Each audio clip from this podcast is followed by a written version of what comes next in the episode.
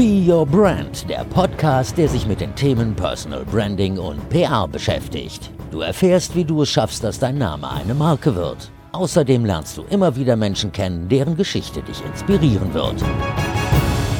Willkommen zu Be Your Brand, deinem Personal Branding Podcast. Ich bin Verena Bender und mein Herz schlägt dafür, dich mit deinem Herzensthema in die Sichtbarkeit zu bringen. Heute habe ich eine Interviewfolge, in der du jede Menge praktische Tipps in Sachen Pinterest bekommst.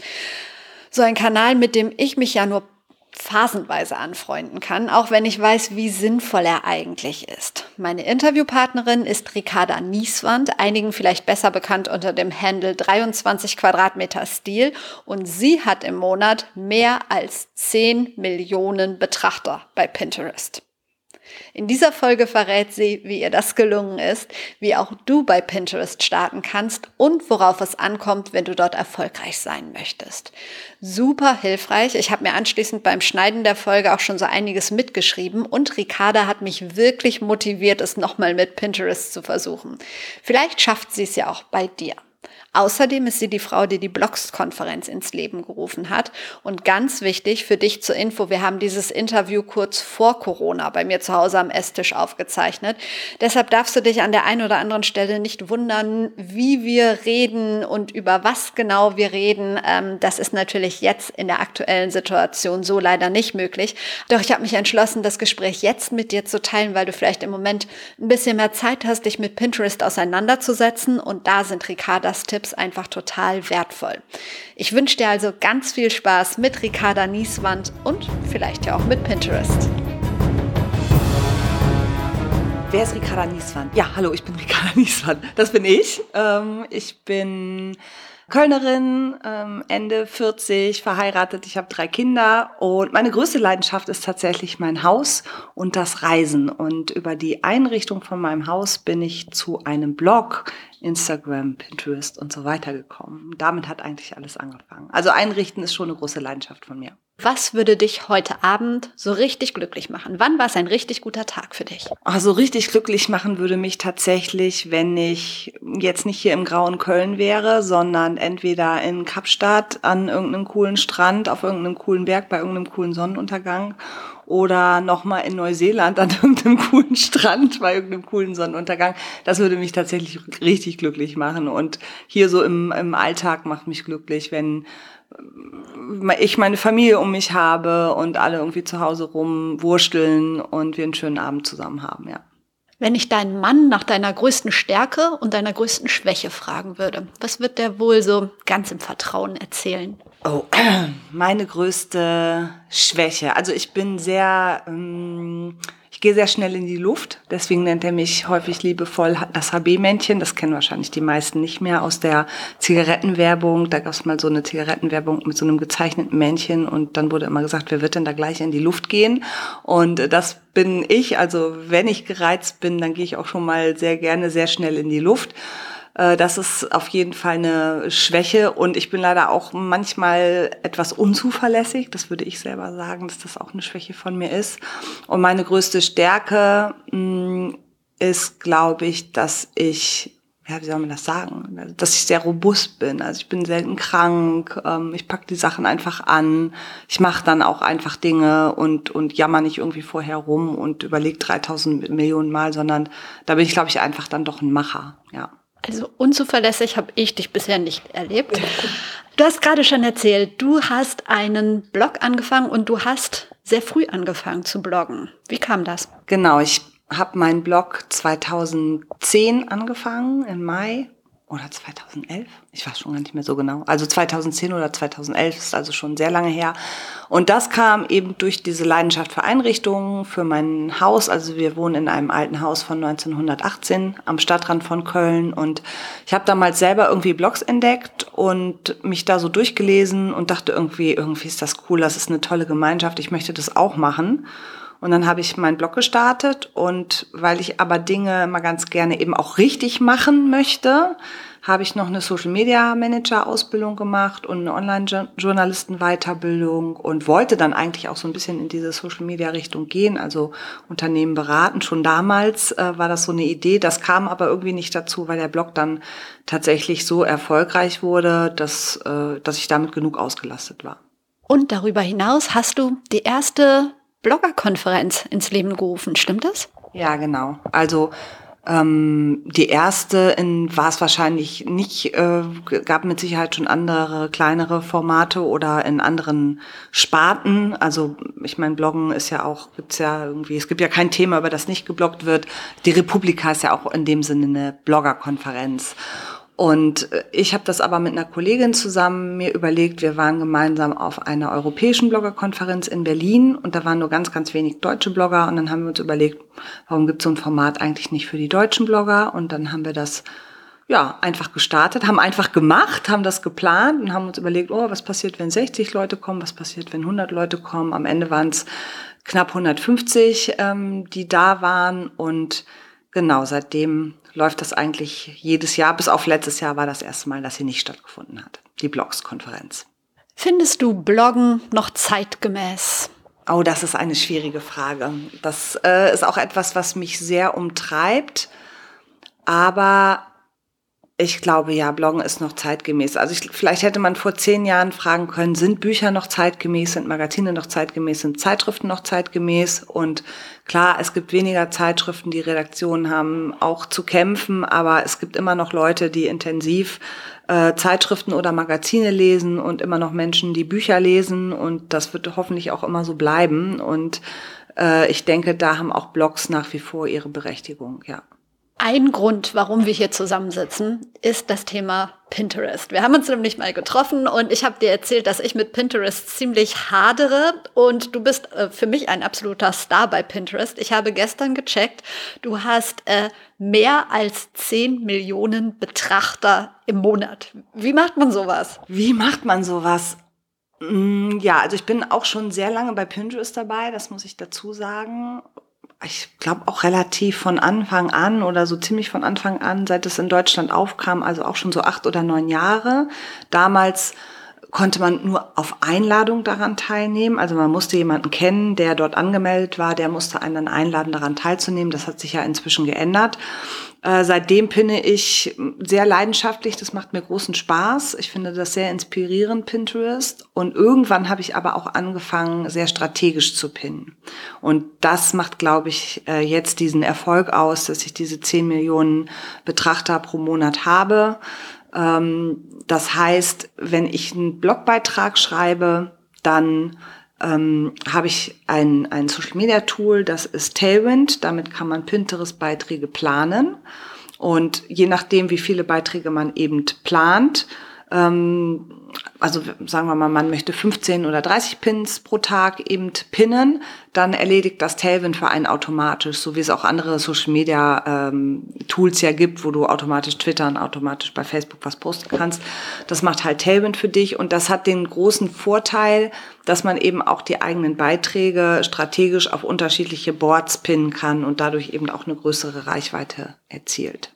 Für alle, die Pinterest jetzt vom, vom Hören kennen, ja, da ist doch irgendwas mit Bildern, aber mehr weiß ich nicht. Kannst du ganz kurz erzählen, was Pinterest überhaupt ist, was Pinterest ausmacht? Ja, also Pinterest ist eigentlich kein Social-Media-Netzwerk in dem Sinne, wie man es von Facebook oder Instagram kennt. Also es ist nicht dafür da, um sich mit anderen Leuten zu vernetzen, obwohl es inzwischen auch die Möglichkeit gibt, eine Community zu bilden oder mh, mm, sich mit anderen zu unterhalten. Aber eigentlich ist es nach Google die größte Suchmaschine, die es gibt. Das heißt, Menschen kommen zu Pinterest, um Ideen zu sammeln oder Lösungen für irgendetwas zu finden. So wie man bei Google eben nach irgendwas sucht, äh, kann man eben bei Pinterest genauso nach einem bestimmten Thema suchen. Und das ist eben der große Vorteil. Inhalte, die dort eben gepinnt werden, führen ganz oft zu einer Lösung von einem Problem, sag ich jetzt mal. Ne? Also Problem äh, im weitesten Sinne. Sagen wir mal, du suchst eine Reiseinspiration, dann kannst du halt einen Ort eingeben. Dann findest du im Idealfall eben Blogbeiträge in erster Linie, die sich eben mit dieser Destination auseinandersetzen. Oder du suchst eine DIY-Anleitung. Oder du suchst Inspiration für Weihnachten. Oder du suchst was zum Thema Achtsamkeit. Oder, oder, oder. Also es ist wirklich, äh, das gibt's keine Grenzen äh, in den Themen. Ähm, und dafür ist Pinterest eigentlich da. Also es ist wirklich nach Google die zweitgrößte Suchmaschine. Aus welchem Grund hast du mit Pinterest begonnen? Was hat dich daran fasziniert? Also am Anfang fand ich das sehr entspannend. Mich hat das inspiriert. Also es ist tatsächlich auch sehr bilderlastig, das stimmt schon. Ähm, es gibt aber auch sehr unterschiedliche Inhalte. Also die können eben informativ sein oder auch Infografiken, aber eben auch kuratierte Inhalte und die sind eben oft sehr hübsch. Also wenn man sich zum Beispiel für Interior oder für Reisen interessiert, findet man unendlich viele Bilder, die einfach nur so inspirieren. Und am Anfang fand ich das oft sehr entspannt, einfach abends auf dem Sofa nochmal so ein bisschen zu gucken, wie haben andere Leute denn ihr ihr Wohnzimmer eingerichtet und was haben die für einen Tisch und was haben die irgendwie für eine Couch und welche Farben haben die an den Wänden und was haben die für Blumen oder ich weiß nicht, also das kann man ja ewig weiterspinnen. Äh, und das fand ich oft einfach so sehr entspannt. Also es ist auch nochmal anders als bei Instagram irgendwie inzwischen durchzuscrollen, weil man einfach viel inspirierter nochmal ist, finde ich. Und eben auch die eigenen Ideen sammeln kann. Gut, da kann man bei Instagram inzwischen ja auch, da kann man sich ja auch eine Kollektion anlegen zu unterschiedlichen Themen. Aber bei Pinterest hat man es einfach nochmal übersichtlicher. Man kann sich das wirklich so vorstellen wie einzelne Pinwände, die man an der Wand hängen hat. Eine zum Thema Reisen, eine zum Thema Kochen, eine zum Thema Einrichten. Früher hat man sich eben aus den Magazinen irgendwas rausgerissen und das mit so einer Pinnnadel an die Pinnwand gepinnt. Und heute pinnt man das halt bei Pinterest, wenn man irgendwo was findet. Wenn man jetzt selbst Inhalte pinnt, worauf muss man da achten? Also ich habe das ja irgendwann mal für meinen Blog angefangen und habe irgendeinen Artikel gelesen, ähm, wo stand, wie das geht, vor fünf Jahren oder so, und habe dann per Canva ähm, immer so, so, so Grafiken mhm. erstellt. Und ich glaube, es sah nachher auch nicht besonders gut aus, aber ich habe pro Pin alleine irgendwie 25, 30 Minuten gebraucht. Das hat mich wahnsinnig gemacht. Und jetzt habe ich gehört, man muss gar nicht das alles so krass layouten, das Bild und dann noch Schrift draufsetzen und so weiter und so weiter. Stimmt das? Stimmt es nicht? Worauf muss ich achten, wenn ich selber pinne? Das kommt natürlich ganz auf den Inhalt an. Also unsere Inhalte rein vom Thema her vom Blog sind ja sehr unterschiedlich. Ne? Bei dir ist es ja eher ein Business-Thema. Ich glaube, dann ist es schon wichtig, dass du so eine Infografik Grafik hast, damit eben deutlich wird, was steht eigentlich, also worum geht es eigentlich in deinem Blogbeitrag? Dann würdest du jetzt ein Bild posten, äh, ein Bild pinnen von einem Mikrofon, äh, um zum Beispiel auf den Podcast aufmerksam zu machen, dann würden halt Menschen, die bei Pinterest sind, einfach nur dieses Mikrofon sehen und wüssten ja nicht, was ist der Inhalt hinter diesem, äh, hinter diesem Bild, also welcher Blogbeitrag liegt dahinter oder welche Podcast-Folge hast du da vielleicht äh, als Quelle hinterlegt. Insofern ist da schon so eine, so eine Infografik, glaube ich, ja, die, die, die braucht es einfach, damit der Nutzer dich auch eben entsprechend findet und dann eben auch entsprechend weiß, aha, das ist der Inhalt, der da eben hinterliegt. Also in deinem Fall würde ich schon sagen, dass man eben immer ein Bild nimmt und vielleicht da eben eine Infografik drüber legt, worum geht es in dem Blogbeitrag. Und dann ist natürlich eben entsprechend wichtig, dass du es auf die richtigen Pinwände verteilst, damit es äh, sichtbar ist. Vielleicht auch auf Gemeinschaftspinwände, also Gruppenpinwände, die du mit anderen eventuell nutzt und dass du eben auch die richtigen Hashtags benutzt. Die sind inzwischen bei Pinterest auch sehr wichtig. Okay.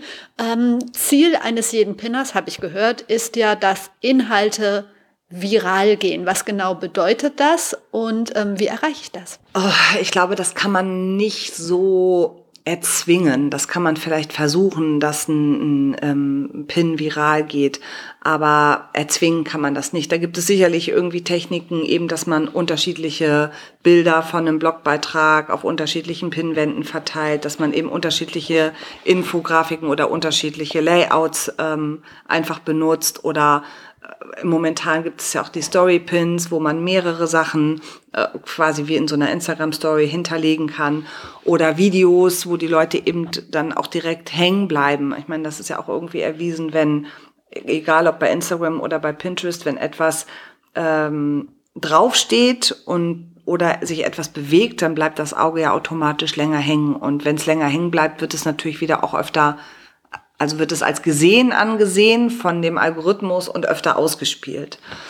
Ähm, ja, da kann man schon so ein, so ein paar Sachen versuchen, also alles das, was ich jetzt gerade gesagt habe, aber ich glaube, das ist wie bei einem viralen Tweet oder wie bei einem Video, das irgendwie viral geht. Das, da gibt's so Kniffe, aber erzwingen kann man es, glaube ich, nicht. Ich habe gehört und ich habe sogar ein bisschen gemerkt in der Zeit, als ich es gemacht habe, dass es ein absoluter Traffic-Bringer ist für einen Blog, wenn man richtig Pinterest macht. Äh, macht. Kannst du das bestätigen? Ja, absolut, absolut. Ist bei mir nach Google die zweite Zugriff, zweitwichtigste Zugriffsquelle für meinen Blog. Wie wichtig ist es, Inhalte von anderen zu teilen. Die einen sagen, das sollte man machen, rein aus Community-Sicht. Ich habe jetzt wieder gehört, ist totaler Quatsch. Man sollte seinen Feed nicht mit Fremdinhalten zumüllen, weil man ja selber seine Sachen ähm, teilen möchte. Wie siehst du das? Also ich bin da eher jemand, der gerne eben auch äh, kuratiert, also schöne Inhalte sucht und die auf seinen eigenen Pinwänden einfach sammelt, weil ich die Menschen auch inspirieren möchte. Also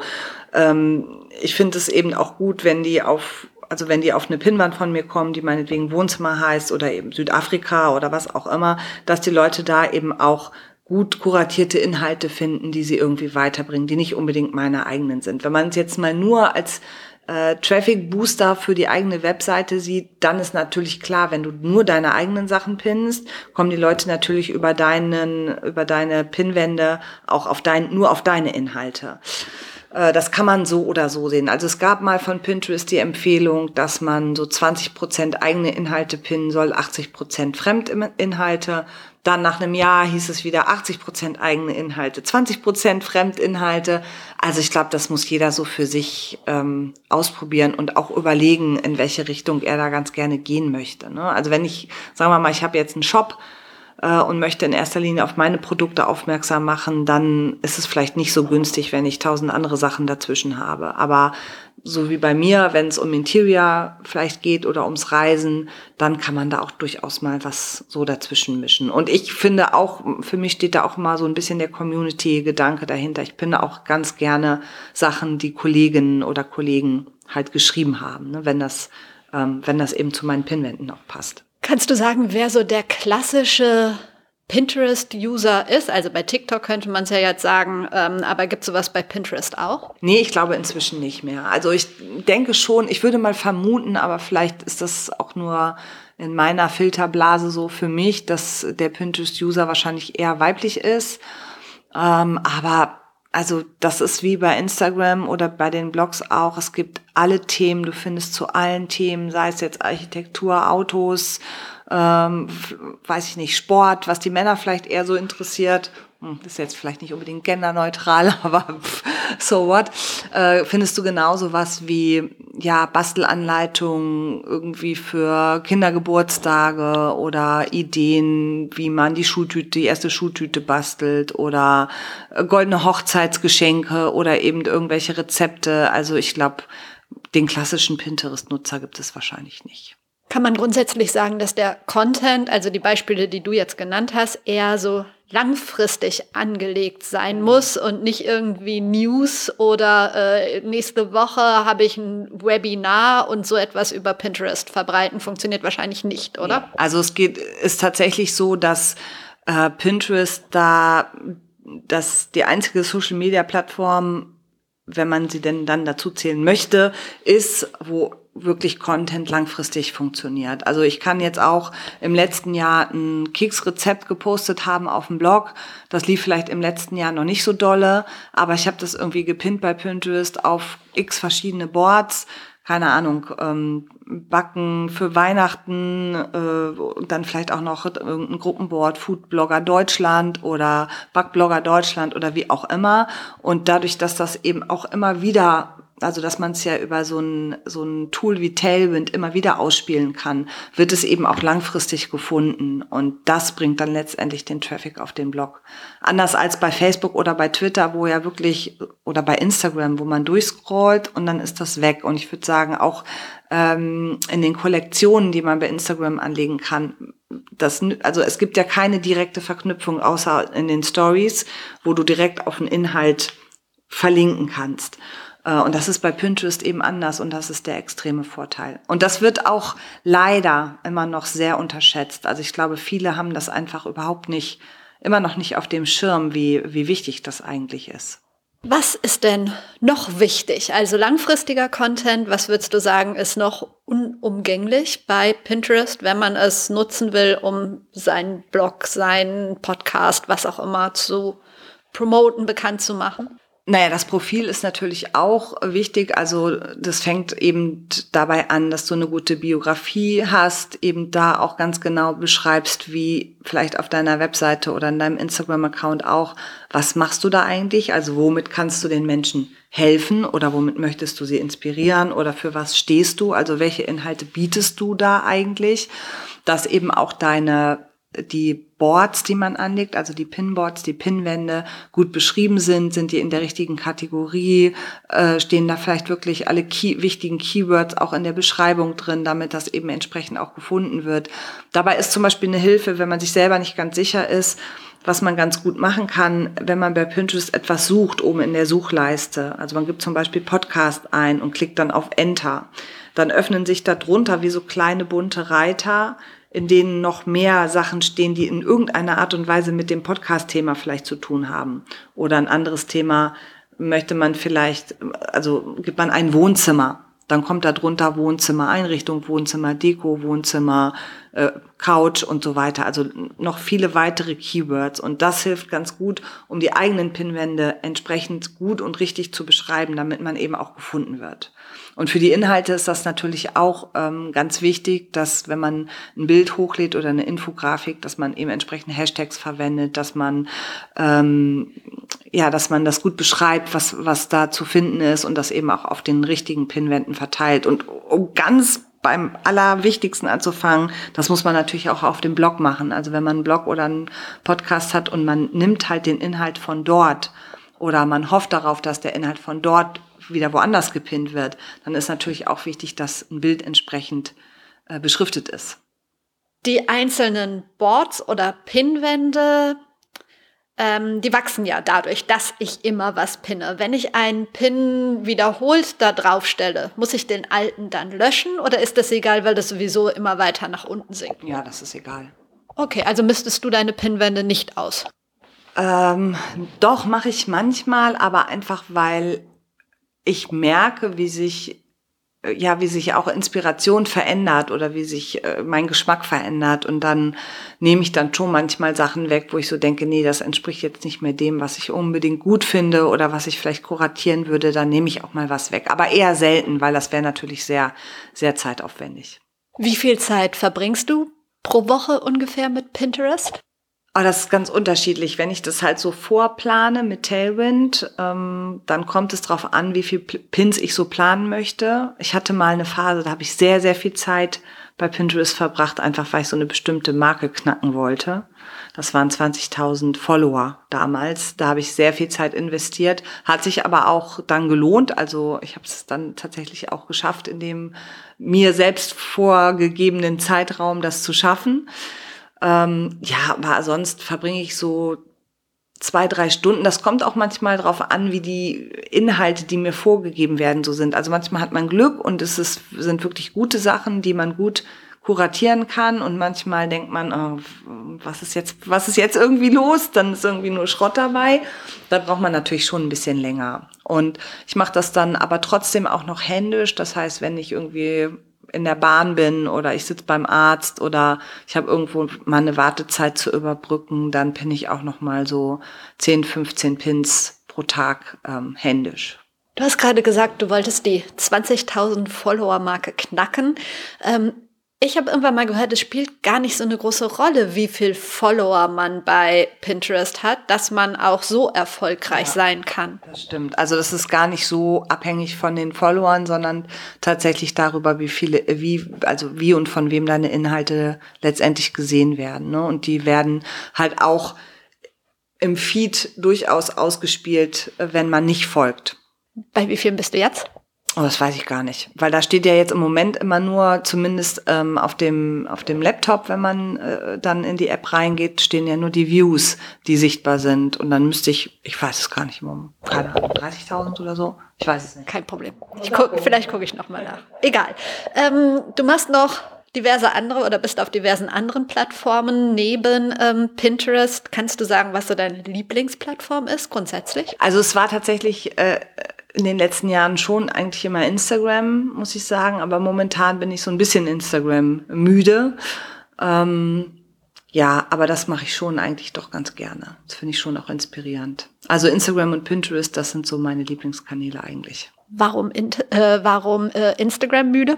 Ja, weiß ich nicht, weil es ist, ähm, ich habe ja kürzlich noch einen Podcast von dir gehört, da hat jemand gesagt, wenn man eben immer online und immer Social Media und man macht das irgendwie den ganzen Tag, selber Inhalte kreieren, selber dort sein, dann ist man irgendwann auch nicht mehr inspiriert. Und so ging es mir so ein bisschen im letzten Jahr, dass ich irgendwie so dachte, es ist eigentlich immer das Gleiche, ähm, es sind oft die gleichen Bilder, also es, es hat sich so wegentwickelt von dem, was es ursprünglich mal war. Also Instagram, es ging ja um den Moment, ne? Also ich glaube, es kommt auch von Instant, also in dem, in dem Moment quasi ein Moment zu teilen mit irgendwie Freunden und einer Community. Und mittlerweile gibt es ja Accounts, die, ja gut, da gibt's eben nur Food oder nur äh, Interior oder gut, bei Reisen ist es noch ein bisschen vielfältiger, weil man ja nicht äh, 365 Tage am gleichen Ort ist. Aber oft wiederholt es sich einfach von dem, was da so passiert. Und das hat mich jetzt nicht mehr so unbedingt inspiriert in der letzten Zeit. In welchem Rhythmus bloggst du? Also wie oft die Woche oder machst du das nicht regelmäßig? Gibt es bestimmte Tage oder wie hast du dich da organisiert? Ja, auch da ähm, habe ich im letzten Jahr so ein bisschen eine kleine Pause gemacht, äh, aber eigentlich ist mein Ziel einmal in der Woche zu bloggen. Wo nimmst du deine ganze Inspiration her? Also am Anfang nehme ich an, es war euer Haus, was ja wirklich großartig aussieht auf den Bildern. Ich habe vorhin schon gesagt, wir sind bei mir zu Hause und ich hatte wirklich Skrupel, dich in diese Wohnung zu lassen, weil es bei dir immer so großartig aussieht. Aber ich denke mal, das Haus ist so langsam durch auf deinem Blog. Ähm, wo nimmst du neue Inspirationen her? Ja, also das Haus ist äh, immer noch nicht ganz durch, weil es ist halt äh, sehr alt. Demnächst kommt der Keller, ähm, obwohl das ist wahrscheinlich nicht ganz so inspirierend zu zeigen, wie man seinen, seinen Keller ähm, renoviert. Ja, ich reise ja auch sehr gerne und sehr viel. Da nehme ich auf jeden Fall auch Inspirationen her. Jetzt war gerade in Köln Möbelmesse. Das finde ich ist ja eigentlich auch immer mal ganz spannend, um mal so ein bisschen noch was zu zeigen, was geht im Interiorbereich oder was ist eben gerade Trend. Auf der anderen Seite steht dieses Nachhaltigkeitsthema dem vielleicht auch manchmal so ein bisschen im Weg, was mich auch sehr beschäftigt. Ähm, also man kann sich ja jetzt auch nicht dauernd eine neue Couch oder einen neuen Stuhl oder keine Ahnung einen neuen Sessel kaufen. Ähm, ja, aber Inspiration kriege ich eigentlich überall, vom durch Reisen, Menschen, die ich vielleicht irgendwie treffe, Messen, auf denen ich bin, mein eigenes Haus, ja. Und das Bloggen hat sich, also man muss schon sagen, das Bloggen hat sich ja auch verändert. Früher hat man so gebloggt, wie man heute Instagram benutzt. Ne? Also dann hat man vielleicht auch mal einfach nur ein Bild von einer Blumenvase gezeigt und irgendwie drunter geschrieben, ja, ich habe mir eine neue Blumenvase gekauft. Und dann gab es eben eine Community, die sich gegenseitig auf den Blogs besucht hat und dann haben irgendwie 50 Leute drunter geschrieben, tolle Blumenvase. Ne? Das also würde heute nicht mehr passieren. Heute erwarte, glaube ich, ein Blogleser auch von einem Blogbeitrag, dass der schon einen gewissen Mehrwert bietet und so sollte das ja eigentlich auch sein. Liest du selber Blogs und wenn ja, welche? Was inspiriert dich? Ja, ich lese tatsächlich wieder mehr Blogs. Also ich bin wieder dazu übergegangen, mehr Blogs zu lesen, weil ja, ich eben auch finde, dass im Gegensatz zu Instagram man da doch mehr in die Tiefe gehen kann, man häufig näher an den Leuten dran ist, ähm, die bloggen, äh, die Themen irgendwie ja tiefer sind und ja, man sich da auch mal so ein bisschen drin verlieren kann oder mehr Inspiration vielleicht auch findet. Oh, was lese ich gerne? Das ist äh, sehr unterschiedlich. Also ich habe ganz, ganz viele Blogger-Kollegen. Ich kenne natürlich auch durch Blogs sehr, sehr viele Blogger persönlich, ähm, mit denen ich auch zum Teil befreundet bin. Natürlich lese ich in erster Linie dann auch deren Blogs, aber auch immer noch viele Interior- oder Reiseblogs, äh, um mir halt auch Inspirationen zu holen oder weil ich es spannend finde, wenn jemand irgendwo unterwegs war, was der auf so einer Reise erlebt hat oder was der so empfehlen kann. Ja. Wie wichtig findest du das Thema Personal Branding in der heutigen Zeit? Super wichtig. Ich glaube, da könnte ich auch noch eine Menge lernen beim Personal Branding. Äh, ich glaube schon, dass das extrem wichtig ist, dass man als Person auch hinter einem Account oder hinter einem Blog steht. Ich weiß noch, als ich angefangen habe zu bloggen, da war das ganz üblich, dass man sich nur mit einem halben Profilbild gezeigt hat und auch nicht unbedingt mit einem vollen Namen und erstmal sich so ein bisschen versteckt hat. Man wusste ja auch nicht so richtig, wer liest das eigentlich alles. Natürlich wollte man ja eigentlich gelesen werden, aber irgendwie war es auch so ein bisschen peinlich. Äh, und dann kam aber irgendwie die Zeit, wo alle gemerkt haben, okay, wenn ich jetzt damit was erreichen will und wenn, ähm, wenn ich vielleicht auch irgendwie weiter das ganz gerne machen möchte und daraus vielleicht auch ein Beruf entstehen kann, dann muss ich mich auch zeigen. Und so war das bei mir dann damals auch. Dann habe ich irgendwie gedacht, so jetzt mache ich auch Tabula rasa und melde mich mit vollem Namen überall an, damit man mich eben auch entsprechend finden kann. Und gut, damals gab es auch noch nicht so diese klassische Impressumspflicht, die wir ja heute haben. Da war es natürlich auch noch einfacher, sich so ein bisschen zu verstecken. Aber du machst es jetzt bewusster, sagst du. Ich kann mich nämlich noch erinnern, ich weiß gar nicht, ich habe es jetzt gar nicht mehr. Ähm vor Augen. Aber als wir uns das erste Mal getroffen haben, habe ich mir natürlich nochmal dein Instagram-Profil angeguckt.